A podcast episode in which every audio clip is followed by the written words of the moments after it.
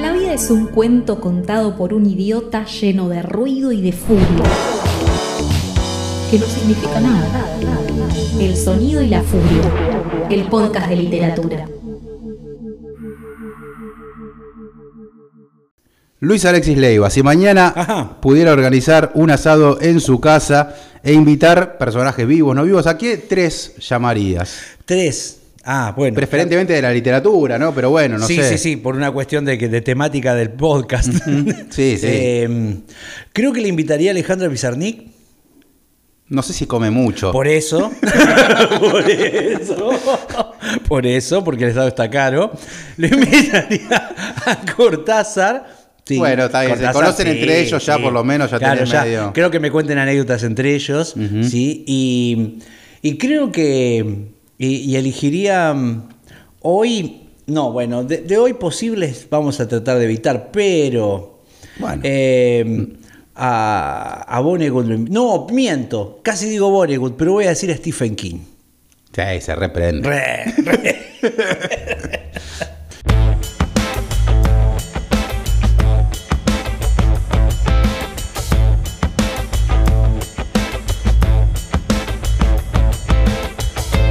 Sean bienvenidos y bienvenidas al Sonido de la Furia, Matías Pertini quien les habla y en esta oportunidad vamos a hacer un programa coyuntural porque vamos a estar hablando de el poder, qué significa el poder o qué significa tener poder, pero antes, para hablarnos desde afuera de lo que significa tener poder, ha venido aquí el señor Luis Alexis Leiva. Muy buenas noches, gente. Digo muy buenas noches porque, por supuesto, la, literatura sucede de noche. Y el poder, también. también. Se reúne de noche. El poder también, el poder también. Siempre me hace acordar esto si se reúnen de noche o de día. Me recuerdo al- el- la escena donde la mafia de Falcone se junta de día porque Batman los estaba cazando a la noche y aparece el guasón y le dice. Así que ahora se juntan de día. Claro, su, su grupo de, tera- de- su grupo grupal, de, su grupo de terapia dice, se junta de día. Bueno, eh, me recuerdo eso. Pero sí, bueno, hay, muchísimo para hablar del poder, porque primero porque una, por una cuestión de que Estamos poder- en un momento de elecciones aquí en Argentina, Sí, para sí, los que se escuchan de afuera, y hay mucha información política, de poder, de, de Creo que es- transacciones. es muy difícil no hablar de eso. y movimientos este, de poder, ¿no? de negociaciones. negoci- negociaciones y, y pa- aparte inútiles. En altas ¿no? horas de la noche, algunas. Claro, claro, que su- yo creo que esa gente no duerme, no duerme tres días, tres horas, cuatro horas como mucho. claro, sí, Porque se tiene horas. que, tiene que tener siete, ocho reuniones de cuatro o cinco horas, cuando no te dan las cuentas. No, no, no. No te dan las cuentas. Pa' y mí- encima ejercer lo que estás haciendo, ¿no? O sea, hablando a, un- a- a miles de kilómetros de distancia de lo que es, de lo que es el poder, pero me ha tocado claro. por trabajos. Este, al trabajar en comercio exterior, en el rubro de comercio exterior, me ha tocado muchas veces tener reuniones de noche, madrugada. Hay linda rosca, hay linda rosca. por, por reuniones con proveedores de China, ponele. Claro. Y al otro día, a la mañana, o sea, estar en un edificio en retiro a las 8 de la mañana, o sea, y sí, o sea, no, no dormís. Dormís muy poco y además, este, es como que todo el tiempo estás bien vestido, ¿viste? Con camisa, esto, lo otro, y decís, pero hay un momento que vos decís, ya no sé qué está pasando acá. Claro. no sé qué está sucediendo acá. Y Obviamente que me ponían sí. remises, todo lo otro, o sea, esa, esa cuestión no estaba más o menos, o sea, a las 7 de la mañana venía con remis, iba hasta retiro, volvía. Que Claro. era más o menos, o sea, lo que le sucede a mayor escala a un ministro también, ¿no? Claro, claro, claro. Este, claro. Que, que no tenés horario, o sea, hay laburos que no tenés horario, ¿no? Es que si te trabajás de 9 a 18. Claro, no. no es que a las 7 de la tarde te, podés te, te pones a ver una película en Netflix. Bueno, ahí sí tenés mucho poder. Eso solamente si tenés mucho poder. Claro, que hay alguien que lo está haciendo por vos, claro. O sea, tenés que ser dueño o algo así. Cla- o algo así, claro, sí, sí, sí, Los que totalmente. somos empleados, Claro. no tenés horarios. ¿Cómo que dice? ¿No viste el- el- la Ferrari que tengo ahí en la puerta? Le dijo al empleado, bueno, si vos trabajás mucho, seguís haciendo las extras, yo me voy a poder comprar otra. Dice. Yo me acuerdo una vez. medio así la Una vez que había tenido una. En, en las tantas crisis que ha tenido nuestra querida patria, este, había tenido una reunión así súper dura con, prove- con proveedores de Chile y demás, o sea que había sido como a las 11 de la noche. Y había salido tan quemado que me fui de acá, de Cacodelfia, caminando hasta Avenida Directorio, donde había bares, y me fui a tomar una birra, no sé, un jueves 11 y media de la noche solo a pedirme una birra. Claro, para, para hacer otra cosa. Claro, sí, sí, Para despejar esa cabeza. Despejar la cabeza. Me imagino. Quemado, o sea, obviamente. Pero sí, y al otro día por ahí tenía que entrar a las 7. Claro. O sea, ya estás en otra, ¿no? No estás Pero hay pasado. gente que elige eso para su vida diaria. Hay Sí, gente que. sí. Yo tengo la. O sea, a veces saliendo un poco de, de la locura en la que vivimos en esta época de elecciones y demás, digo, ¿por qué querría ser presidente? El peor lugar para estar hoy es ser presidente. Y sí, sí, pero hay o sea, hay asumís el ¿no? 10 de diciembre, te aplauden, abrazos, todo lindo. A la media hora te, te cayeron 25 quilombos. Mira, en, en el mejor de los casos, creo que hay una vocación, de, en el mejor de los casos, hay una vocación de dedicarse a hacer algo mejor para la gente realmente. Es vocacional. La vocación Digo, del militante que empieza. Claro, que no, arranca. eso está todavía. Yo creo que en muchos está. Y todo militante hoy, que sea del partido que sea, tiene una vocación de decir, bueno, el día de mañana le preguntás a cualquiera y ¿te gustaría ser presidente? Y obvio. Claro, sí, es sí, como sí. el pibe que como juega el- al fútbol el y dice, ¿no te gustaría jugar en Boca o en River? de Jugar en la selección. Bueno, claro, Claro, ¿te gustaría jugar en la selección? Claro. ser que capitán sí. de la selección. Claro, claro. Y obvio claro. es el sueño de cualquier pibe que empieza a patear una pelota hoy. Claro, claro. Entonces, eso yo creo que en, eh, en el mejor de los casos, en los presidentes más, eh, en los políticos más, más de carrera, Claro, ¿no? sí, sí. yo creo que está todavía, a pesar de todo lo que puede suceder alrededor, digo, de todo lo que hay en el mundo, de- en ese mundo, pero está esa idea. Y hay también una idea del poder muy potente, porque hay quienes están dando vueltas sin ninguna razón de ser. ¿No? Y lo único que quieren tal vez es esa, es esa poquita cuota de poder. Y ese poder, que entrando ya un poco en el tema, ¿no? Eh, también se ve en la sociedad en cualquier caso, ¿no? Digo, vos estás en una en la reunión de consorcio y alguien que es encargado de algo, vos le ves las ganas de tener el poder de algo y le ves la maldad que Menos tiene por mal eso. que este tipo no Y tiene menos poder. mal que este tipo no tiene más poder. Había una frase mujer, claro. árabe, de la cultura árabe, que ellos decían el poder no, eh, el poder no corrompe, no cambia, el poder de vela. Me encanta, me encanta. si vos sos un, no sos un Me sorete encanta. porque tenés poder, vos ya eres un sorete antes. O en el caso contrario, no sos un benefactor porque tenés poder, sino que ya tu intención era esa. Claro, claro, Pero claro. el, claro. el poder no te cambia. No, no, por supuesto. Simplemente te da impunidad. Que también es otra frase, creo que de- creo que esto, no sé si de Jorge así que decía, el poder que es, el poder es impunidad. Bueno, bueno, bueno, de El alguna manera sí. es eso. De alguna manera sí. Este- Está también esa parte del poder. Después estaba Es- pensando justamente, niña, lo que vos decías, que un tipo como Donald Trump, siendo empresario, Claro. billonario, claro. Billonario, sí. con su carrera, o sea, de here- de- entre lo que heredó y lo que después hizo con, con sus construcciones y demás, el tipo le faltaba ser presidente. Claro, claro, bueno. Hay un, hay un youtuber, y esto eh, que es interesantísimo en un fenómeno que el, que el tipo logra. Hay, hay dos casos que, que- que me interesa, que tienen que ver con lo que les falta, ¿no? Con esto que vos decís. Este muchacho hace video, videos, videos en YouTube, tiene muchísimo dinero, pero muchísimo. Muchísimo de los que tienen mucho. A ver, esa cantidad. O sea que estamos dando por sentado que dinero es poder. Primero, primero, sí, eh, una cosa va con la otra, siempre. Mm. Siempre. El que tiene poder tiene dinero y el que tiene dinero tiene poder. Me parece que es un poco así. Te lo voy a discutir, pero... Bueno, ponele, ponele. Eh, pero, mm, bueno, y este muchacho no sabía qué hacer, o sea, tenía un montón de cosas para hacer en su vida y lo que hace es un canal de YouTube en el que regala, regala cosas a la gente con la condición de que hagan cosas humillantes. Ah, un divino.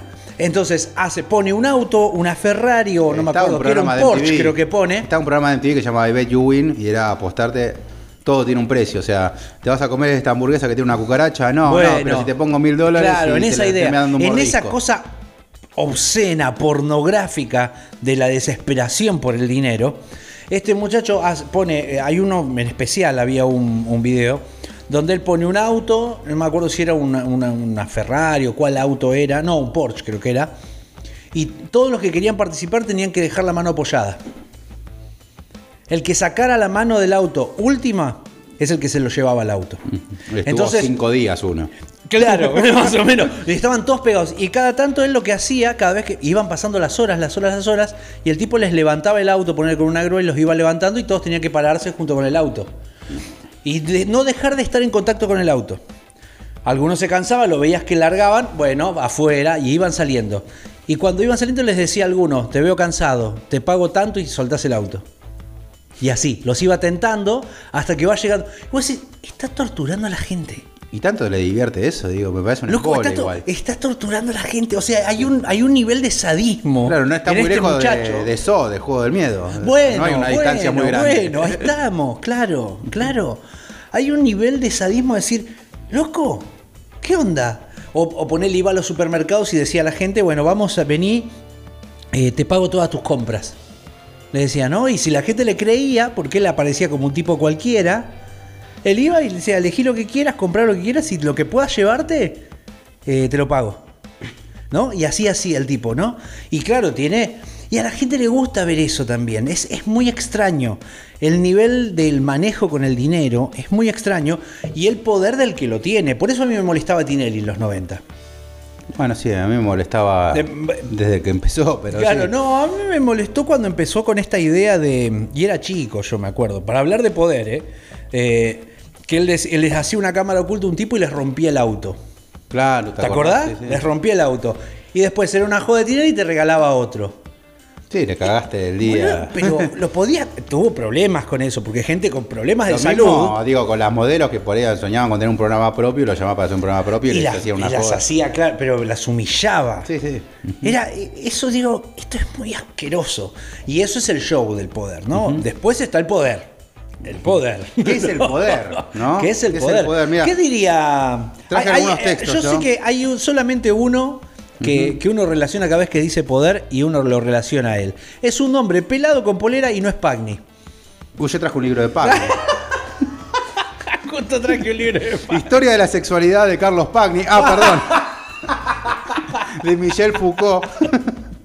Este. Antes, vamos, vamos a Corea. Byung Chul Han, alguien que supo Eh, leer. otro que Supo leer muy bien a Foucault y después trae. lo bardean bastante a Yun Chung Han. ¿no? porque es medio ladri.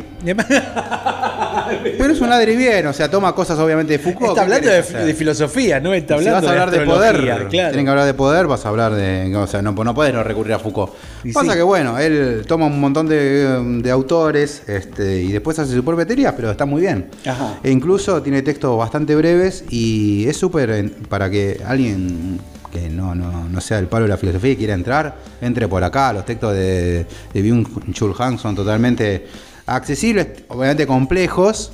Pero es una Claro. complejidad que vale la pena entrar. Es como Zizek. Zizek también te deja entrar. Claro, no es No es tan que te espanta, sí, no hay sí, una sí. hermenéutica ahí que vos decís, uy, la No puta es, madre. No es Fisher que es fácil. bueno, en esa línea, sí. ah, bueno, está bien, accesible, está bien, accesible, sí. Fisher tampoco es tan fácil. No, pero te, pero te habla de bandas de rock, digo, te habla de Bueno, cultura sí. pop, digo. no llega a eso bien Churcan. Claro. Sí, Zizek, Zizek sí. Sí, sí. Este, va por esa línea. Aparte sí se come choripán. Yo- yo- Sí. compañero acá nuestro. Tiene toda la Sí, razón sí. del mundo. Dice, en un país como Argentina que tienen choripanes es inentendible que McDonald's tenga tanto éxito. Y tiene toda la razón del mundo. Absolutamente. Totalmente. Bueno, ¿qué nos dice Byung Chul Han del, del poder? A ver, El modelo de poder jerárquico, según el cual el poder se irradia simplemente desde arriba hacia abajo, no es dialéctico. Cuanto más poder tenga un soberano, tanto más requerirá, por ejemplo, del consejo y de la colaboración de sus subordinados. Pensemos en un presidente, ¿no? bueno, a ver. Podrá mandar mucho, pero a causa de la creciente complejidad, siglo XXI como estamos, el poder fáctico se transmitirá a sus consejeros que le dirán qué es lo que debe mandar. Pensá ahora en elecciones, ¿no? Me acuerdo de los reyes, ¿te acordás que los reyes tenían un consejero? pero antes la complejidad era mucho menor que hoy. No, está bien, pero digo, la idea del que no puede ejercer el poder del todo y que no termina de ser suficiente, sino Nadie que necesita, suficiente, que- de claro, lo cual Y y, hoy- que, y y que el complot menos. está en el, en el que aconseja. Vos hoy no podés saber de economía, de medio ambiente, o sea, dejémonos No, de claro. Bueno, de es- seguridad. Vos decís, bueno, pará. Yo no quiero meterme en el tema de, tanto de política, pero es, es verdad que ahí es donde hay una queja sobre la cantidad de asistentes que tienen. Viste que dicen, eh, pero tienen tantos Este asistentes. tema es que vos no pagás por Está la bien. asistencia, sino que le pagan, o sea, Claro, el 50. problema es que pagues mal o que, Claro, hagas, sí, a que sí. hagas ladrinadas Pero- con eso. Pero asistente necesitas. Asistente, obviamente que necesitas, claro que sí. Porque no sabés de todos los temas que tratan todas las leyes. Menos mal. Y menos mal, claro, porque te lo Hay gente que estando a Luis y Juez, todo. boludo, ¿te lo imaginas a Luis Juez defendiendo a las ballenas? defendiendo la- el clima, no tiene ni idea de lo que está hablando. Y de Pero ahí porque lo adelante. excede, pero porque lo excede. Para cualquiera, sí, Ah, claro, cualquiera. porque te excede. Sí, Así que- ver, Byung Chun Han, volvemos. Ahora querés que lo, después de que nombraste a juez, querés que lo lea en tono cordobés. Es coreano, no es cordobés, Byung Chul Han. Sin la R, pero en cordobés. Me voy una mezcla así extraña. Culiao, vamos. Las múltiples dependencias del soberano pasan a ser fuentes de poder para los subordinados que conducen a una dispersión estructural del poder. Persiste con fuerza la opinión de que el poder excluye la libertad. Opa. Pero no es esto lo que sucede. El poder del yo logra su nivel máximo precisamente en la constelación el que el otro se amolda voluntariamente a su voluntad. ¿Qué dijo Perón? Vos que lo vas a tener presente. Mejor que mandar es persuadir. Por supuesto. El, El yo no agobia al otro. Un poder libre no es ningún oxímoron. El poder libre significa que el otro obedece libremente al yo. Quien quiera obtener un poder absoluto no tendrá que hacer uso de la violencia, sino de la libertad del otro. Maravilloso. Señor. Byung Chul Han. Lindo, bien, bien ahí, bien ahí, Don. Bien ahí, Don. Aparte no son caros los libros, lo No, súper recomiendo no, no. Chul Han. Léanlo. Incluso hay, hay canales de YouTube donde hacen. La agonía los- de los Eros, bien, sí. la agonía de Eros, que Ah, yo lo mandé sí, por sí, newsletter no hace mucho, es un soberano texto. Hablando del amor y de la sexualidad hoy bueno, en día. es que mm, es que en realidad ta- también, como te digo, hay canales de YouTube, hay uno en especial, ahora no me acuerdo cómo se llama el Sí, muchacho, Álvaro, no sé cuánto, que hace resúmenes con dibujos, digamos, él va haciendo unas notas. Sí. Es muy bueno. Es muy bueno, es muy bueno. Es muy pero bueno. mejor es leerlo, léanlo. Sí, claro, pero digo, para que te introduzcas ahí y digas, che, está buenísimo, bueno, voy con eso. Y está buenísimo porque vos, como habrán podido notar, es un texto que no es para leerlo a la ligera, requiere cierta concentración, sirve como para guantear un poco en la filosofía Claro. y después mandarte otros textos. O sea, en ese sentido es muy válido Byung Chul Han. Bien. Porque te vas a encontrar con reflexiones y no tengan miedo de discutir con un texto. ¿no? Esto no es la verdad absoluta. Por supuesto, por supuesto. La Me- filosofía no eso. debe ser nunca entendida como un texto que vos tomás nota de lo que dice el otro. No, discutí, decís, no, pará, para mí no es así. Claro. No, pero todo me parece que está buenísimo porque que vos entiendas el concepto y después vayas a discutírselo, piensas Claro. en- es porque ya aceptaste su concepto, lo analizaste animás a y lo, enfrentarlo. claro, y lo contrapusiste con otro. Y eso es dialógico. Y de- volviendo, y ¿no? Armaste tu propia dialéctica. Claro, armaste tu propia dialéctica. Ahí vamos. para ahí hablar en términos. Y bueno, obviamente que el señor Michel Foucault, a quien llamaban sí. entre joda. ¿Cómo le gustaba la literatura a ese hombre, por otro lado? Claro, a Foucault Ah. lo jodían con que se parecía a Pagni. Que le decían, che, dale, dejá de hacerte el pack. Que, este, bueno, vamos a. Foucault no vine con el texto clásico de él. Sí, sí. Eh, Este, controlar y vigilar No lo y- está viendo la gente, pero tenés un, un señalador de, De Lou Reed. De Lou Reed. Sí, Qué sí, sí, sí. hermoso. Y sabes que lo super cuido porque lo tengo hace mucho. Sí, creo que lo Este, y recuerdo. está inmaculado. Hermoso, hermoso, sí. Eh, ¿Trajiste uso, qué? uso la palabra inmaculado para hablar de historia de la sexualidad. Por supuesto. No vine con lo clásico de, Bien. de Foucault, pero sí con lo último de Foucault. Y acá habla, el tema de Foucault siempre va a ser el poder, hable de lo que hable. Claro. Y en el caso de la sexualidad, él habla de que, en términos de sexualidades, pero yéndose, obviamente extendiéndose en la temática, ¿quién es el que tiene el poder, el que sabe administrar los placeres? Y no está muy lejano lo que hablábamos de esto, de que tenés que dormir poco, de que no podés entregarte a grandes vicios porque tenés que estar lúcido para poder ejercer el poder. Aparte, tomando anteriormente frases de, de Foucault respecto al poder, el poder no se delega, no se hereda, el poder se ejerce. Exacto, exacto, exacto. Gran verdad. Yo Gran te verdad. puedo nombrar- Hay, hay un presidente exactamente ahora que yo estoy teniendo en la cabeza para decirle eso. Por ejemplo- Señor, el poder se ejerce. Pero vamos a algo más terrenal. Vamos acá enfrente, hay una obra en construcción. Ajá. Yo te puedo nombrar, a partir de ahora, muchachos, eh, Luis Alexis Leiva es acá el que va a mandar, es el jefe. Ustedes le hacen caso a él. Si no te dan pelota y se te cagan de risa y Sonaste. vos eh, te Sonaste. puedo dar el cargo que vos quieras. Si vos Sí. no podés llegar a esa gente, si no te respetan, Sí. si dicen este chabón no sabe un carajo, me viene a dar Claro. órdenes y no en su vida agarró un tornillo y un martillo. Es, es el, Este- gran, el gran tema de la. De, Creo que los barcos, los barcos, sobre todo en los barcos del siglo XIX para atrás, claro, los sí. motines de los barcos representaban eso, donde se veían desesperados por la comida, eran la gran representación de una sociedad, digamos, ¿no? Donde está el capitán, que, el que, ma- que es el que manda, y decían, che, este nos está cagando de hambre, no estamos yendo a ningún lado, no estamos yendo a ningún lado, nos levantamos lo- y, lo, y lo deponemos, ¿no? En esa idea, ¿no? Eh, pero, pero es interesante porque cómo el poder se pierde también. Ujú. Así que aquí Foucault, que habla, este texto para mí es fundamental, es el tomo 2 de, de Historia de la Sexualidad. Son tres tomos y después se sacó un ¿Tenés cuarto. todos los de siglo XXI? ¿Esos? Tengo varios, no, no, está, por, todos. no está por todos. siglo XXI, no está por otro lado, ¿no? Digamos. Claro, sí, sí, pero no, no tengo todos. Este, el 4, por ejemplo, me falta, que es el que salió Qué hace poco, lindo, que es post-mortem de, de Foucault con lo, lo que él estaba Una trabajando. fortuna tenés ahí más o menos. Hoy es una fortuna. En conocimiento.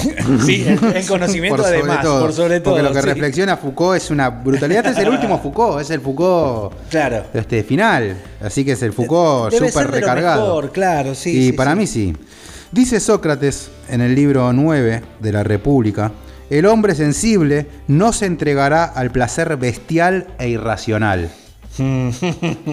No solo no pondrá de ese lado las preocupaciones, sino que hará más. Ni siquiera mirará a su salud ni considerará como un privilegio la fuerza, la salud y la belleza, si de todo esto no ha de venirle la salud del espíritu. El régimen físico debe ser, debe encomendarse al principio de una estética general de la existencia en el equilibrio corporal que será una de las condiciones de la justa jerarquía del alma. Establecerá la armonía en su cuerpo con el fin de lograr el equilibrio en su alma, lo que permitirá que se conduzca como un verdadero músico, porque venía por ese lado el, el- el ejemplo. El régimen físico, pues, no deberá ser cultivado con exceso por sí mismo. Si vos querés ejercer el poder, no puedes sucumbir en los excesos. Bien, bien. Hay algo de la disciplina que tenés que tener Claro, ahí gran- para poder, para poder aparte eh, manejarla.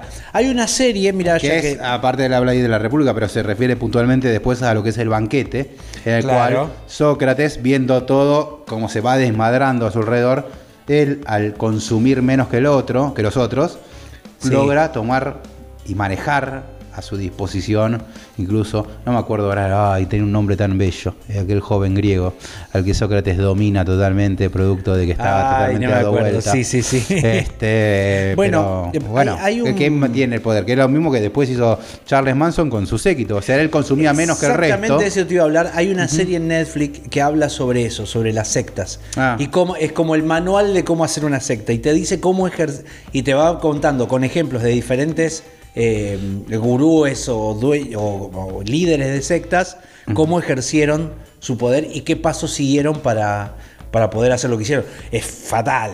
Está tomado con, mucha, con mucho humor igual en el, en el documental, pero es tremendo lo que Charles pasa. Manson consumía muchísima menos LSD que el resto. Entonces Claro. manejaba el tenía el control y el dominio sobre las personas que se entregaban irracionalmente, como decía Foucault, a los vicios. Les presenta además eh, como una imagen de, eh, mesiánica, hace de todo, de todas las imágenes posibles el tipo usa y sabe a qué gente, porque también dice, agarra a la gente que está rota, no a la gente que está totalmente desquiciada. Tengo un texto de eso. Claro, mirá vos, tenés uno de Así esos. que, Me encanta, bien. si te parece, Vamos a largarnos ¿nos directamente. zambullimos? Directamente. El poder. ¿Te gusta lo que hacemos y querés ayudarnos? ¿Te gustaría elegir y llevarte libros geniales todos los meses? Suscríbete a nuestra biblioteca El Sonido y la Furia. Por una suscripción mínima te llevas un libro a elección todos los meses.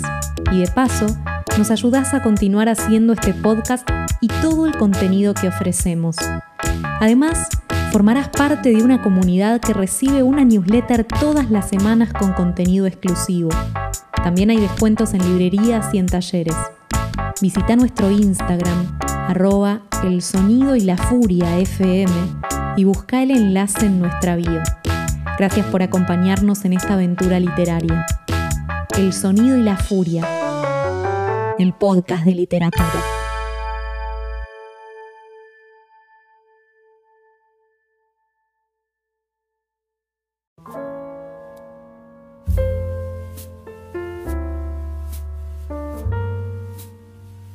Tengo textos, Hormigas pero en los calzones. Ah, no. Tengo. un tengo unos textos que no sé por cuál empezar. A ver, Este, oh, no mirá. tires nada, por favor. Tengo, encima son libros gordos, ¿viste? Sí, sí. Eh, ¿Ese tan gordo es tuyo? Es, los ¿Ah, tres, los tres gordos. Wow, wow. Vamos a arrancar con un conocido de la casa. Justamente viene en línea con lo que vos habías Lo planteado. tenés que vender por peso. Lo mencionamos el capítulo pasado. No, el anterior. Sandor Maray. Ah, sí, sí. Mi sí. húngaro favorito. Eh, en este texto de Sandor Maray vamos a hablar de la pérdida del poder. Cuando el poder se pierde. Este texto, Tierra a Tierra, para mí es el mejor texto de Sandor Maray, pero obviamente que esto es personal. No es que tampoco haya leído todos, pero leí unos cuantos. Y de lo que leíste te gustó más ese. Por lejos. Este, es un texto que habla. ¿Sabés lo- Yo me Sí. he estado dando cuenta, eh, arranca igual, pero es que hay tantas cosas que podemos hablar sobre el poder alrededor de la literatura que es tremendo. O sea, casi cualquier historia podría entrar ahí. Yo traje, sí, me puse a pensar en un momento y tenía como 20. Claro, claro, claro. Este, pero este puntualmente habla de Tierra a Tierra, es un junto con Diario de un burgués, después viene Tierra a Tierra, son los dos textos este, biográficos que escribe Sandor Mara y de su época en eh, la caída del imperio austrohúngaro. Él era un burgués del gran imperio europeo. Es como, dijéramos, o sea, ser un tipo de clase alta en el, en el Estados Unidos de hoy. Y es que tremendo golpe- cómo la gente de clase alta que cayó en desgracia termina siendo grandes escritores. Bueno, deben haber habido un montón, pero solamente te recordamos a Sandor Mara. No, pero escúchame, tenés a, eh, a Kafka. No, bueno, Kafka no, perdón, a, a ¿cómo es? A, Nabokov. A Lovecraft, a, tenés, bueno, Borges mismo, eh, Hmm, Nabokov. hay- Nabokov, toda gente de, de grande al- eh, ¿no? porque que es cayó. un, uno se pone a escribir cuando está mal, cuando tiene algún quilombo. aparte porque también. tenían la posibilidad, porque eran de clase alta. Además. ¿No? Y caen, ¿no? Y caen en desgracia, man, sí.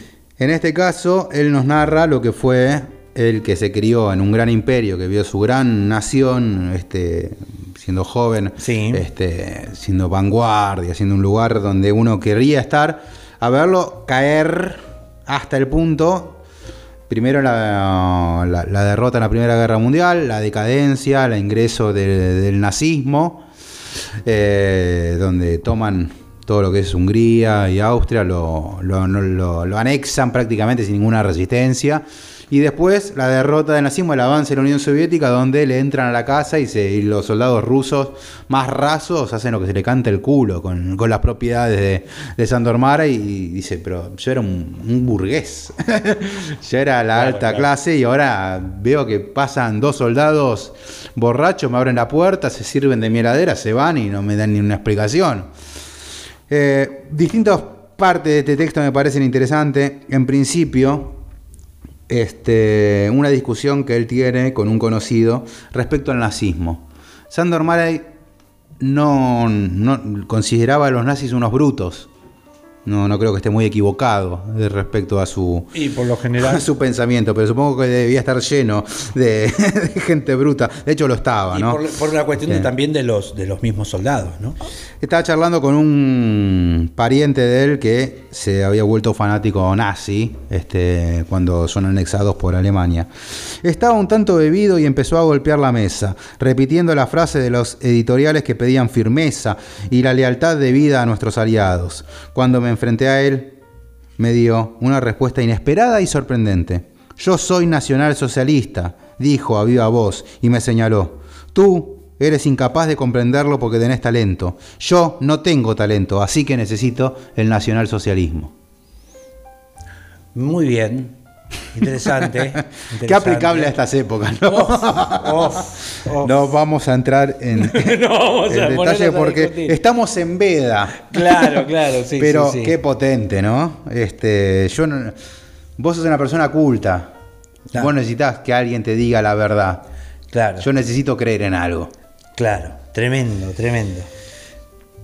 Y después, bueno, este es un texto que sea tremendo, ¿no? Eh, vamos un poco Repetime más. el título. Tierra a Tierra se llama, de Sandor Mara, y es la segunda parte de sus textos biográficos. El primero es Diario de un burgués. Y a ver algo que tengo acá marcado, ¿no? Eh, si es verdad que no son libres, ahora tampoco lo serán, dijo levantando el dedo índice. Más tarde yo recordaría sus palabras en varias ocasiones, porque nosotros, los rusos, solo sabemos liberarnos a nosotros mismos, igual que solo los húngaros, los búlgaros y los rumanos podrían liberarse, quizás, a sí mismos. o sea, los rusos le han tomado todo y luego, obviamente, estuvo Hungría del otro lado de, de la puerta de hierro, ¿no? Sí. Este, ya Sandor Mara había emigrado, él se va. Y el final de este libro no se los quiero spoilear, pero bueno, bueno, no, no. qué difícil no, hacerlo, porque tiene uno de los finales más espectaculares este, que ustedes van a poder apreciar, en el cual él con un amigo, yo se los leo, A ver, yo se los leo, sepan disculpar, de última le dan pausa, adelantan cinco segundos y siguen. Nos despedimos, él está hablando con un amigo, ¿no? Todo el tiempo, de este húngaro, también burgués, uno decide quedarse, el otro, Sandor Maray, decide partir. Nos despedimos en la esquina de la calle, en medio de la noche, para decirnos adiós. Nos pedimos perdón mutuamente, él por quedarse y yo por irme. buenísimo. Hermoso. Con ese final, léanla. Claro, vamos léanla. Ese final, de esa cosa de decir, damos la mano, yo me quedo en Hungría, De vos andás. vos andate. Claro. Bien, bien. Ah, ahí, por bien ahí. favor. Yo traje. mm, eh, La pérdida del poder, ¿no? Para quien diga quién carajo tiene que ver esto, no, es la pérdida del poder. Claro, o sea, un aristócrata que de- pierde todo, pierde su casa, pierde su propiedad, porque el comunismo implicaba eso. Había una canción de, de- cuen- historia de un tonto rey imaginario, ¿no? De Serú de Sui Generis. Sí, ¿Te acordás? claro la sí. del rey que, lo- que el pueblo se- lo llevaba puesto. Sí, sí, sí. Eh, más- tristísima canción, pero hermosa. Lo mismo que decíamos, el poder se ejerce. Claro, No podés ser claro. rey. Ahora, si no te respetan, ¿qué querés que te Sonaste, diga? sonaste. Te puedo dar el título de embajador del mundo. Hay un. Traje tres textos yo eh, extraños. Tres Vamos- tristes textos. Tres tristes textos. Uno básico, clásico, porque siempre la ciencia ficción y más que nada la distopía trabaja sobre el poder. ¿No? Del poder. El famoso amo. Claro, El, el ojo amo. de 1984, ponele. Bueno, exacto. En esa misma idea traje Fahrenheit 451 Bueno. de eh, Ray Bradbury, en donde lo peligroso eran los libros y los bomberos eran los que daban fuego. Para Los que incendiaban libros. Eh, no tengo mucho más que contar del texto, uno sabe, pero hay algo que uno tiene que pensar en ese sentido, que es que el poder va a eliminar la competencia, va a buscar eh, o incorporar a las fuerzas contrarias, ¿no? Hablando de coyuntura, o directamente eh, destruirla o, o superarla en ese sentido. El tema es con la democracia que hay un sistema diferente. Y acá en, en Bradbury lo que sucede es que alguien descubre que puede pasar otra cosa. Que donde vos creías que el sistema y que lo que a vos te estaba pasando era normal, te das cuenta que hay algo que estaba mal. Ese es el gran título y el gran eh, puesto sobre, sobre las distopías, ¿no? Es un lugar ideal que parece utópico, pero que está sostenido por una injusticia. Y el poder es el que mantiene esa injusticia vigente. Esa injusticia oculta la mantiene, por sobre todo oculta, porque sabe que donde los demás se den cuenta de esa injusticia, se te van a tirar encima y vas a perder el poder. Y el manejo del poder viene por ahí. No porque haya que pensar en el poder como algo maligno, porque no, es algo absolutamente humano. Digamos, e, es, es normal y es eh, evidente y, es- y hasta es sano que se ejerza en las sociedades. El poder es el, el problema es el abuso del poder, ¿no? Donde ese poder im- implica ya una, un maltrato, una subyugar a alguien, ¿no? Ah, Viene por ese lado. En la idea de, de este muchacho que encuentra una niña que eh, se da cuenta de que los bomberos en realidad queman libros en vez de apagar incendios y que eso está mal para lo que ellos tienen que entender. Cuando él se da cuenta de eso, este personaje tiene que ir a contárselo a los demás. Es un poco el camino del héroe, ¿no? Es esta idea de encontrar algo, ver la revelación y volver a contarla, ¿no? para que eh, tratar de que ese poder sea eliminado. Por eso me parece que es importante entenderlos en términos políticos también, a esta idea de qué cosas como pensamiento tienen que ser eliminadas en vez de ser discutidas. ¿no? Ahí empieza el abuso del poder en esta sociedad de Fahrenheit 451, que es la temperatura a la que se quema el papel. Exactamente. Es genial esa idea del título. Sí, bueno, pero Algún día Bradbury. tendríamos que hacerlo, Es ¿no? Bradbury. Porque qué bello que escribe Bradbury. Por otro lado. El hombre al que Borges le pidió que le cuenten dos veces la anécdota. Ay, sí, que le cuenten. Cuando, este, no me acuerdo quién había contado, que, que había le una dijeron Bradbury conferencia. habló de usted, no sé Sí, qué. no me acuerdo quién fue, ahora José justo se me fue, lo hemos contado en este podcast, así que lo podrán buscar, pero que le había dicho, no, Bradbury justamente lo mencionó, o sea, cuando fui ahí me dijo Argentina, ah, el país de Borges, y digo, ah, bueno, bueno. Siguieron ahí un rato y dice, me vuelve a contar la anécdota de Bradbury. claro, el con, feliz de que lo haya mencionado. imagínate que, que te mencione a vos. No me pediría, che. Contámelo tres, cuatro veces la anécdota porque me vuelvo loco. Qué lindo. Eh, bien, vamos a ir con una partecita nada más. Por lo menos el comienzo. Que dice la estufa y la salamandra. grande, grande metáfora, ¿no? Por supuesto. Era un placer quemar. Era un placer especial ver cosas devoradas, ver cosas ennegrecidas y cambiadas empuñando la embocadura de bronce, esgrimiendo el, gran el gran pitón que escupía un querosén venenoso sobre el mundo, sintió que la sangre le golpeaba las sienes y que las manos, como las de un sorprendente director que ejecuta las sinfonías del fuego y los incendios, revelaban los harapos y las ruinas carbonizadas de la historia. Con el simbólico casco numerado 451 sobre, sobre la estólica cabeza y los ojos encendidos en una sola llama anaranjada ante el pensamiento de lo que vendría después, abrió la llave y la casa dio un salto envuelta en un fuego devorador que incendió el cielo del atardecer y lo enrojeció y doró y ennegreció. Avanzó rodeado por unas nubes de luciérnagas. Hubiese deseado, sobre todo, como en otro tiempo, meter en el horno, con la ayuda de una vara, una pastilla de malvavisco, mientras los libros, que aleteaban como palomas, morían en el ponche, en el porche y el jardín de la casa, mientras los libros se elevaban en chispeantes torbellinos y se dispersaban en el viento oscurecido por la quemazón. Y escribía, ¿eh? ¡Qué, escribía. qué belleza! El querido Ray. ¿Cómo escribe este hombre? La idea del poder ejercida a través de aniquilar el pensamiento también, ¿no? Aniquilar la cues- el cuestionamiento, ¿no? Que eso es, es importante. Bastante niña con lo que venía de Sandor Mare, ¿no? Bueno, claro. claro. No, no, vamos a ir a, otra, a otro extremo del poder, a otra faceta del poder. A ver. La belleza es poder también. Ah, sí. Pregúntenle a oh, Isorralde. Sí, que sí.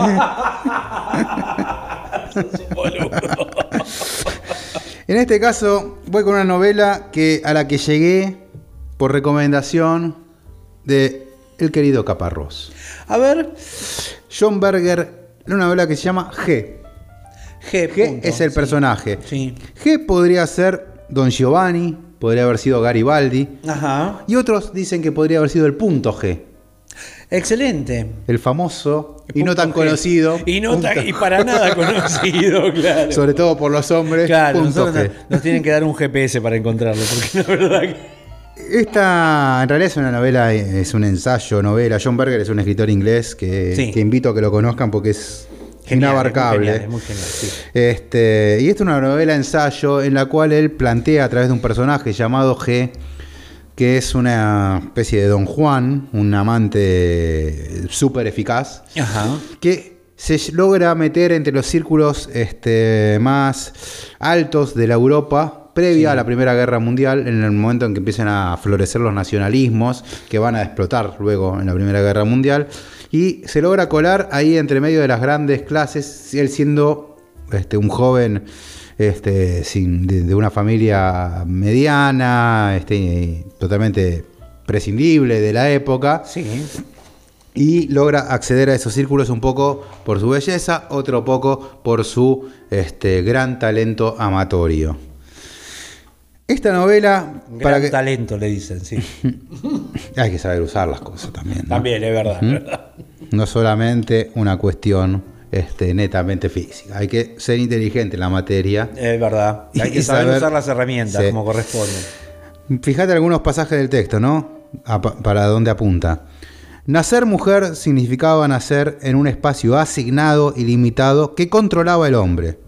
La presencia de la mujer era la destilación de su ingenio para vivir bajo ese control en una constreñida celda, amueblada la celda, como si dijéramos, con su presencia, no para hacérsela más agradable, sino con la esperanza de convencer a otros de que entraran. Ok. ¿Quién tiene el poder en este caso? El hombre. Sí. Sumado a eso, el señor G tiene con qué. Vamos a ver algún otro pasaje, ¿no? Cuando habla justamente de sus poderes amatorios y cómo ha escalado en el estrato social gracias a eso. Cada uno de los amantes creía que era el objeto complaciente de la libertad sin límites del otro, y al mismo tiempo que su propia libertad, hasta entonces tan restringida, quedaba por fin garantizada en términos de la adoración del otro. De este modo, los dos se convencían de que casarse era liberarse, pero en cuanto se convencía de esto, lo que podría suceder mucho antes de prometerse formalmente, la mujer dejaba de ser espontánea, dejaba de ser una persona completa. Entonces tenía que vigilarse como la futura prometida, la futura esposa, la futura madre de los hijos de G.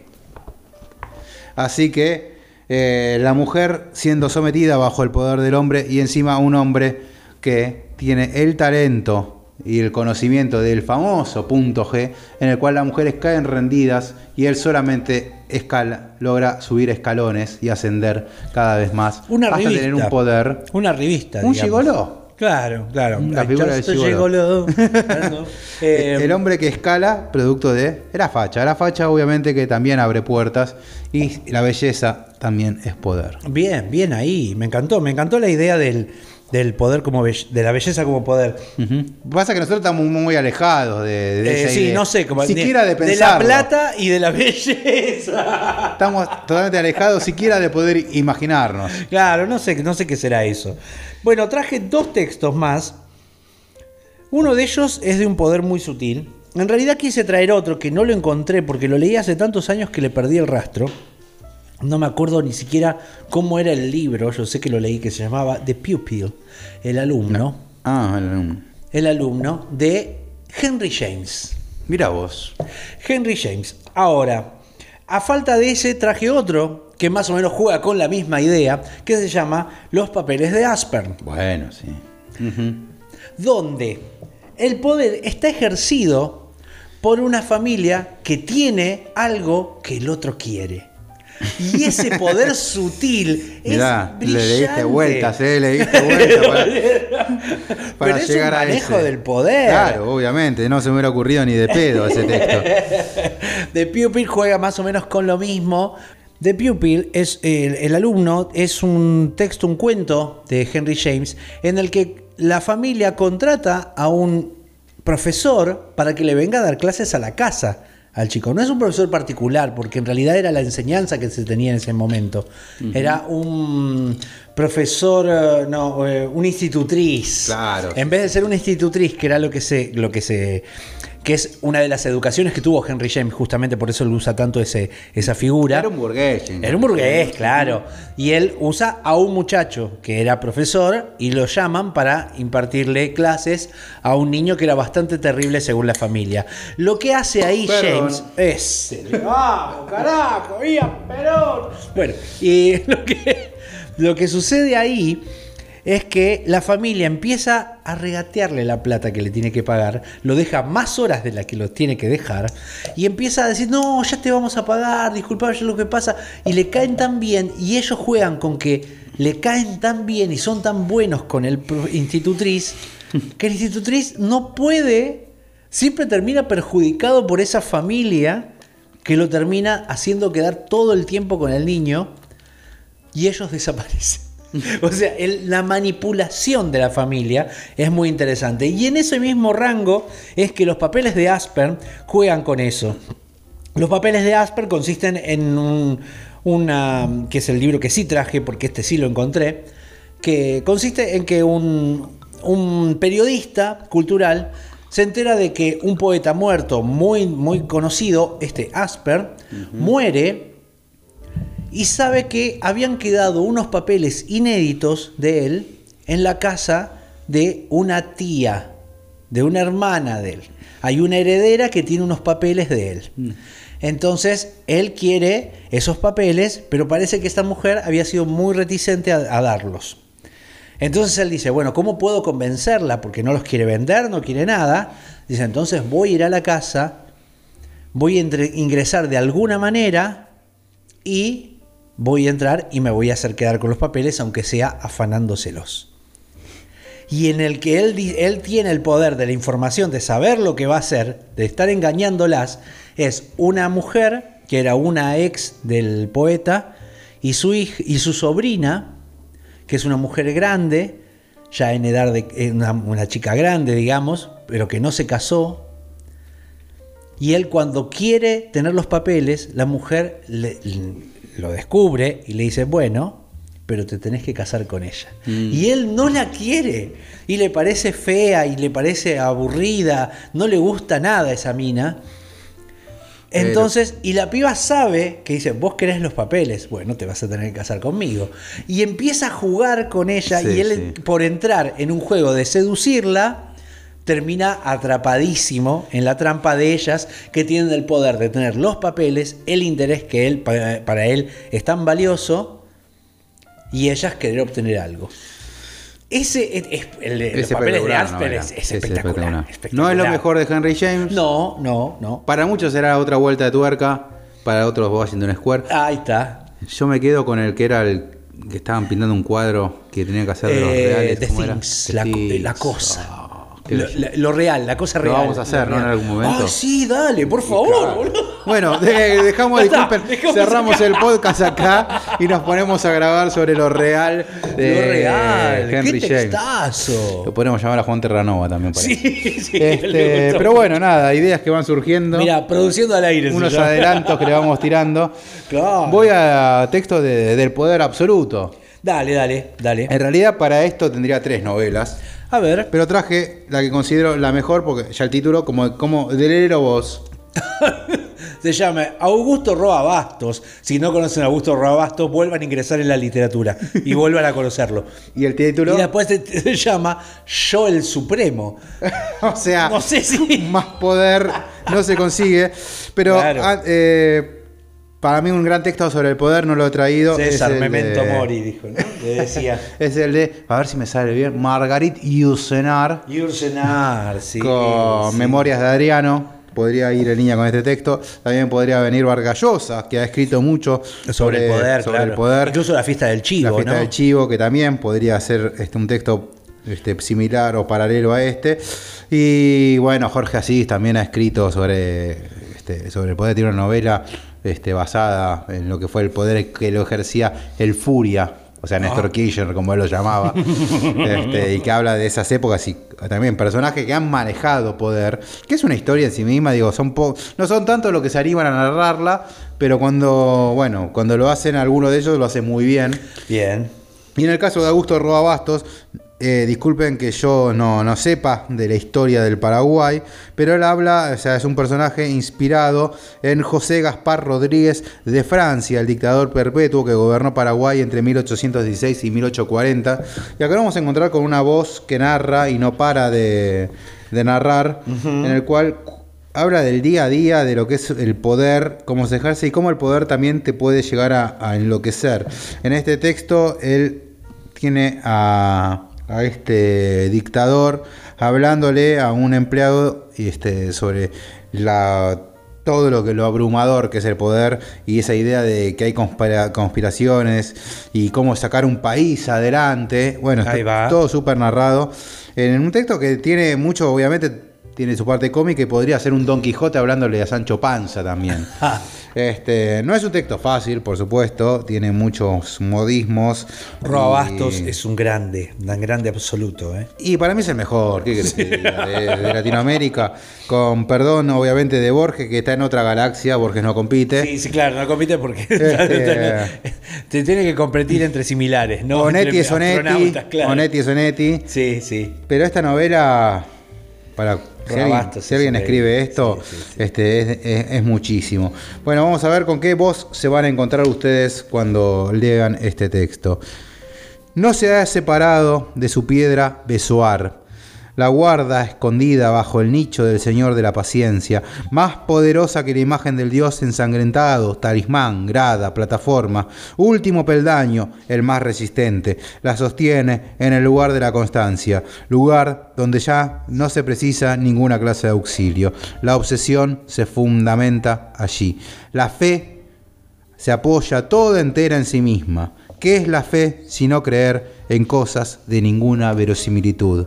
Ver por espejo en obscuro.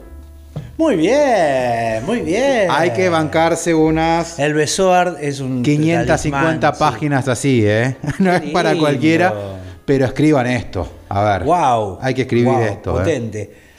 Yo voy a traer un texto que, eh, como, como no habías, habías pensado en, en los papeles de Asper, tampoco habrías pensado en El Exorcista. No. ¡Ah! Tampoco sabía que la tenías. ¿No sabías que tenía El Exorcista No. en novela? Es maravilloso. Mirá lo que Espectacular. eso, boludo. sí. William Peter Blatty. Encima no tiene tapa de la película porque es anterior, es una edición anterior a la película. ¿Te das cuenta? Porque si no hubieran usado la, la- la No foto de la usen película. más fotos de película para los Basta, libros, por favor. basta, basta. No lo hagan más. Basta de eso, basta, Basta de eso. novela de Gran Gatsby con DiCaprio en la tapa. Dios, basta. Dejen de hacer eso. No hagan eso. No van a vender más. A mí jamás me van a vender un libro así. Qué feo, qué feo. Bueno, resulta que estamos hablando del poder ya en, la- en- su magnitud total. Y claro. Estamos hablando de un, un demonio tomando el poder y venciendo y tratando de adueñarse de una niña. Bueno, yo pensé, mira, justamente que te decía la memoria de Adriano, o sea, el poder de un César. Claro. Y el poder de Nerón podría haber sido el demonio ejerciendo el poder, ¿no? Uf. Prendiendo Roma a fuego por Pero placer. claro, podría haber sido, sí, sí. En este caso hay una idea del, en El Exorcista de Peter Blatty. eh, primero que es un textazo, más allá de que la Sí. película es una obra maestra y el texto es Pero increíble. Hay que, Es una obra maestra. hay que elegir, ¿eh? Hay Es- que elegir. sí, Sí, sí, sí, sí, sí. Estamos en dos. No, no, no. Es que la película no podría haber sido tan buena si el libro no, no, no. hubiera sido tan bueno. Porque el libro. Pasa es con el padrino también, bueno. ¿eh? Sí. Yo no leí la novela del padrino, pero me han dicho. Está muy bien también, ¿eh? Claro, claro. Bueno, eh, lo que sucede acá es una pelea de poderes constantemente, donde el padre Carras, que aparece también, como en la película casi sobre el final, aparece al comienzo y después, ¿no? En este duelo contra Pazuzu. Hay que tener en cuenta que es Pazuzu, no es, no es Lucifer. Lo dicen en la película un poquito, pero se nombra, eh, o sea, en la película lo van a ver que es el primer, la primera estatua que encuentran, que viste que las primeras escenas es eh, el, padre, ¿no? El, el padre Carras en, eh, en una ex- excavación encontrando una estatua de un demonio. Ese demonio es un demonio que es, en realidad es como una especie de dios, pero sumerio, que se llama Pazuzu. En este momento hacemos paréntesis y pones el audio de It's utterly fascinating. Ah, sí, horrible. Vale. Cerramos paréntesis. Y Pazuzu lo que implica es un dios casi de las cosechas, de la e- es una especie de cosas así. Pero que los dioses sumerios nunca han sido buenos. Los dioses sumerios eran bastante hijos de puta, digamos. Eran de lo peor que había. Entonces, este demonio levantándose y después de ser descubierto en esa estatua, como que encuentra una liberación y va hacia, eh, hacia el cuerpo de esta niña. Y es una historia de posesión muy oscura. A ver, si estamos a- lo que pasó es que las posesiones han pasado de tanta tantas películas pedorras atrás, una tras de otra, ¿no? Entonces ha perdido mucha fuerza. Pero lo que van a leer con esto es espectacular. Cómo a la niña empieza a corromperla. Imposible este leerlo espíritu. sin imaginarte a Linda Blair, imagino. No, no, por supuesto. No, eso No estamos de acuerdo. Estamos de acuerdo, estamos de acuerdo. Sí, sí, sin Linda Blair.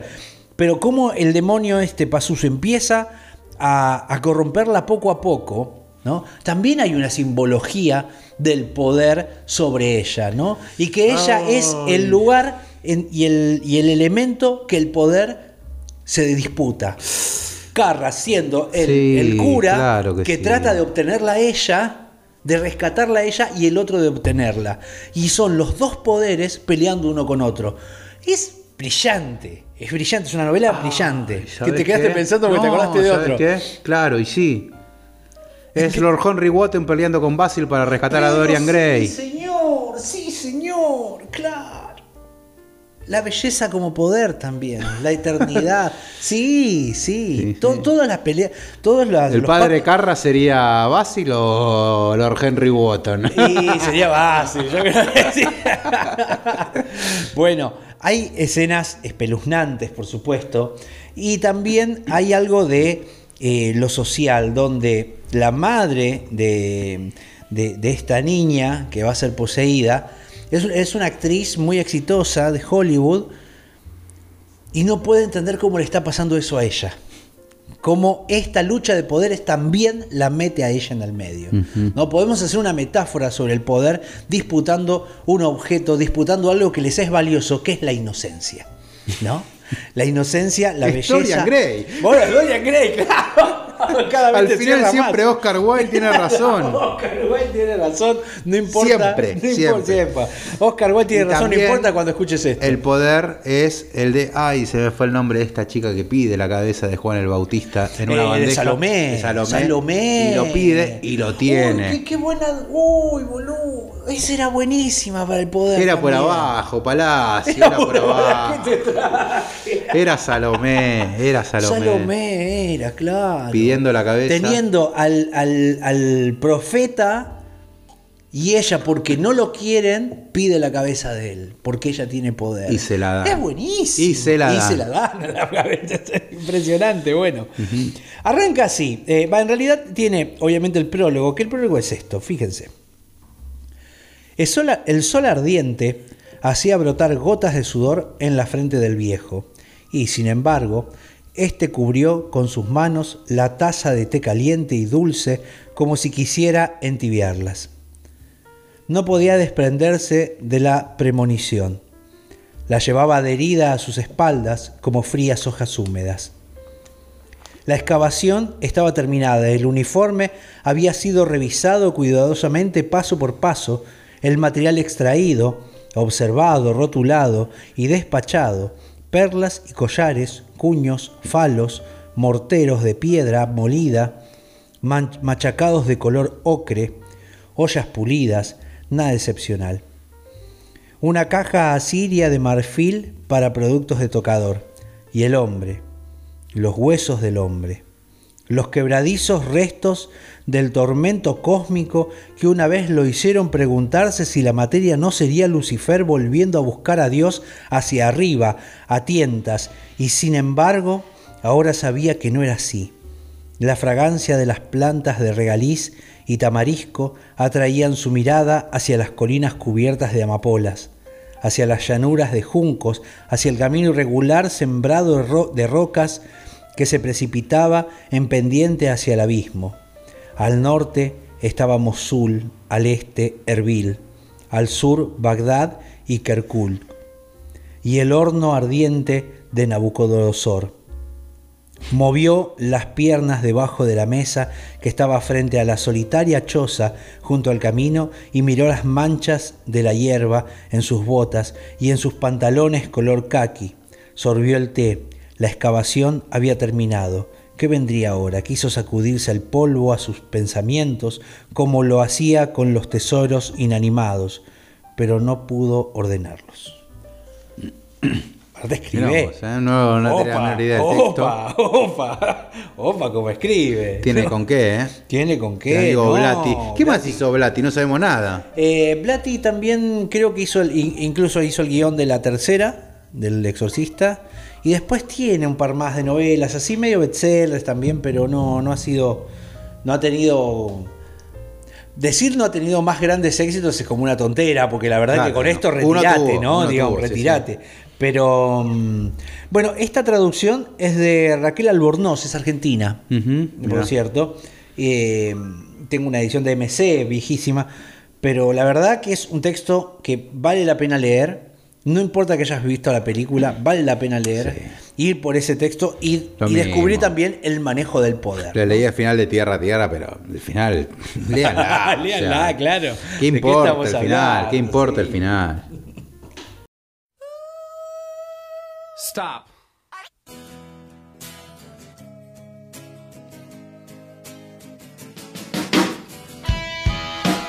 Momentos finales aquí en el sonido y la furia. No nos vamos a despedir sin agradecerles a todos los que nos escuchan, los que nos escriben. Este, hemos recibido esta semana mensajes hermosos que no, no nos alcanzan. Las palabras para agradecer, la verdad que sí, estén sí. ahí. Este, voy a agradecerle a Mariano Mengini que nos ha escrito. Ah, sí, después Este, le encontré el mensaje. Que estuvo ahí escuchando este, En- a mansalva Claro, dice que capítulos. en la soledad, ¿no? Ajá. Eh, y también agradecerle a, a la Tana, a, a Florencia Gandulia, que nos ha escrito por mail agradeciendo por el newsletter. Este, una Tana perdida en el fin del mundo, allá por Ushuaia, que nos anda escuchando. Y que también agradecemos enormemente que esté suscripta además y que, que nos, nos escriban, ¿no? Bien, sí, la verdad que sí, se ha suscrito gente nueva, eso nos hace muy bien, nos ayuda un montón y que eh, se comuniquen, que hablen, que Que estén. nos den señales de que están ahí, porque a veces yo mando el newsletter, ¿viste? Y, sí, y no sabes qué pasa, sí. Mandé, no sé, ¿qué, qué fue lo que mandé en el último? Un texto de Derrida. de Derrida mandaste, loco. verdad. Pero de. Mándenme si quieren, dale, hijo de puta, manda algo legible. Mandate algo más tranqui, ¿no? la No, gente no, debe pensar que yo leo mucho en PDF o demás, y la verdad es que yo no leo nada en PDF. Se los busco para mandárselo a ustedes, porque Claro, claro. yo no, no puedo leer. La verdad que no, no me siento cómodo leyendo en Kindle, ni en ninguna, menos en celular, olvídate. No, qué el celular que agradece que, tener un leo WhatsApp. grande, sí, sí, sí. Le agradece que leo los WhatsApp largos. Y no me los lees siquiera. Mira y no los lees siquiera. Así que, bueno, eh, eso les agradezco muchísimo también a los que pasan siempre por Cebado por Libros. Eh, Cebado por Libros va a cambiar de formato, creo que ya para cuando salga este episodio va a cambiar. Voy a limitarlo por lo menos hasta fin de año solamente los viernes a la noche vamos a hacer más largo. Le agradece más o el menos. día, ¿Eh? día a día. El. Y Claro, largamos el día a día porque necesito espacio para hacer otros trabajos, Sí, así me que me, está complicando. sí. Vos, vos viste cómo venía sufriendo. Así que eso lo avisé. Bueno, hoy que no es es que vas a dormir hasta el mediodía. No, no, no, no. es todo lo contrario. Pintó Todo laburo, contrario. pintó laburo. Pintó un laburo y Pintó tengo que el terminarlo. pintó sí, el poder. o sea, el poder de la plata que nos está exigiendo. Eh, así que necesito terminar unos trabajos ahora a fin de año. Así que, pero va a salir solo los viernes, pero van a ser 3, 4 horas. O sea, tranqui, largo. Prometo, largo, largo, prometo, largo. prometo estar ahí un viernes. Dale, dale, dale, por favor, por favor. Será un lujo. Aparte, ahora nos podemos enganchar tranquilamente con, con, con Meet, con eh, Zoom. Ah, yo hacemos- decía irme hasta Torcuato, pero bueno. Ah, pero también, pero más vale, yo no quería pedirte tanto, pero sí. ¿Por sí. qué no? ¿Por qué no irme Sí, ahí y claro, hacer hacemos una un- experiencia de streaming en vivo? Claro, totalmente. Eh, así que bueno, eso va a estar sucediendo dentro de poco. Va a ser una experiencia diferente porque va a ser una vez a la semana, pero va a ser más largo, más intenso, invitados, todo, todo. todo Invitados despelote, ahí de sí. gente de los alrededores, puede ir Román Riquelme, puede ir Sergio Massa. Ah, sí, ese asado teníamos que hacer, ¿no? Juntamos los dos. Opa. ¡Opa! Uno de los dos no va a comer. Uno de los cuatro, porque nosotros nosotros Uno dos de los también. cuatro no va a comer. bueno, así que les agradecemos por estar ahí siempre. Y más Y que el Babi Checopar también es de zona norte. Ahora es compañero, ahora es compañero. el ¿Viste? Babi. Sí, ahora viste. Bienvenido, da la vida. bienvenido todos. Yo todos te, dije, yo te dije hace mucho, porque me tocó, me tocó la- laburar con él, que es un muy buen tipo el Y seguramente Bienvenido a toda la gente. Bien, vengan, únanse que acá los estamos esperando. Sí, sí, tenemos choripán para todos. Eh, la cuestión es la siguiente. eh, nada, suscríbanse a la Biblioteca del Sonido y la Furia, los que no lo han hecho todavía. Sabemos que hay mucha gente que escucha el podcast. Se nota, ¿no? Eso pero dicen los aparte números. se nota los números. eh, ustedes dense una idea. Nosotros sabemos que hay 300 escuchas por fin de semana. Ni bien sale el primer episodio y tiene 300 escuchas la, la otra semana. Es un montón.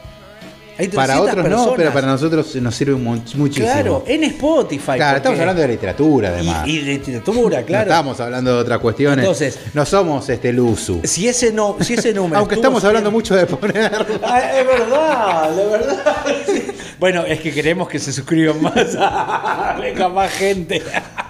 Entonces metimos el tema sexual. ¿Que la pusiste el fin de semana, Mati? ¿Viste? Eh, no. Ah, Pero casi, casi cuenta como que sí. ah, no sé cómo es. Un casi cuenta como que Un sí. casi. Si un casi cuenta como que sí, sí. eh. Para mí, para mí, dos besos es una relación sexual. Listo, ya está. Entonces sí. Bueno, así que suscríbanse a la Biblioteca del Sonido y la Furia. Y a los que quieran también pueden comprar los libros que están en la Biblioteca del Sonido y la Ah. Furia. Eso se abrió a, a- a todo el público. Así que pueden entrar en nuestra biografía de Instagram. Ahí van a tener la página para entrar a la Biblioteca del Sonido y la Furia. Y si no se pueden comprometer con un pago mensual, pueden comprar los libros al precio que figuran ahí, que es muy barato por otro lado. Además. Bueno, nos vamos a despedir. Ustedes están acostumbrados, se dice con buena música. No va a ser la excepción. Y si estamos hablando de poder, ¿qué pasa ser, si le dan más poder al poder? No me lo contesten Ay, ahora. No me lo contesten ahora. Nos vamos a ir escuchando a Molotov con Give Me the Power. Hasta el episodio que viene, gente. Lean mucho, escuchen mucha música. Y si se animan, escriban. O denle más poder al poder. La policía te está extorsionando. Pero ellos viven de lo que tú estás pagando. Y si te tratan como a un delincuente, no es tu culpa. Dale gracias al regente. Hay que arrancar el problema de raíz. Y cambiar al gobierno de nuestro país. A la gente que está en la burocracia. A esa gente que le gustan las migajas. Yo por eso me quejo y me quejo. Porque aquí es donde vivo y yo ya no soy. Así me gusta, chicos. Aguante la literatura. Te mando un abrazo muy grande. Esto fue todo por hoy. En la conducción, Matías Pertini y Luis Alexis Leiva. Producción general, El Sonido y la Furia. Voz artística, Cecilia Bona. Gracias por habernos escuchado. Hasta el próximo episodio.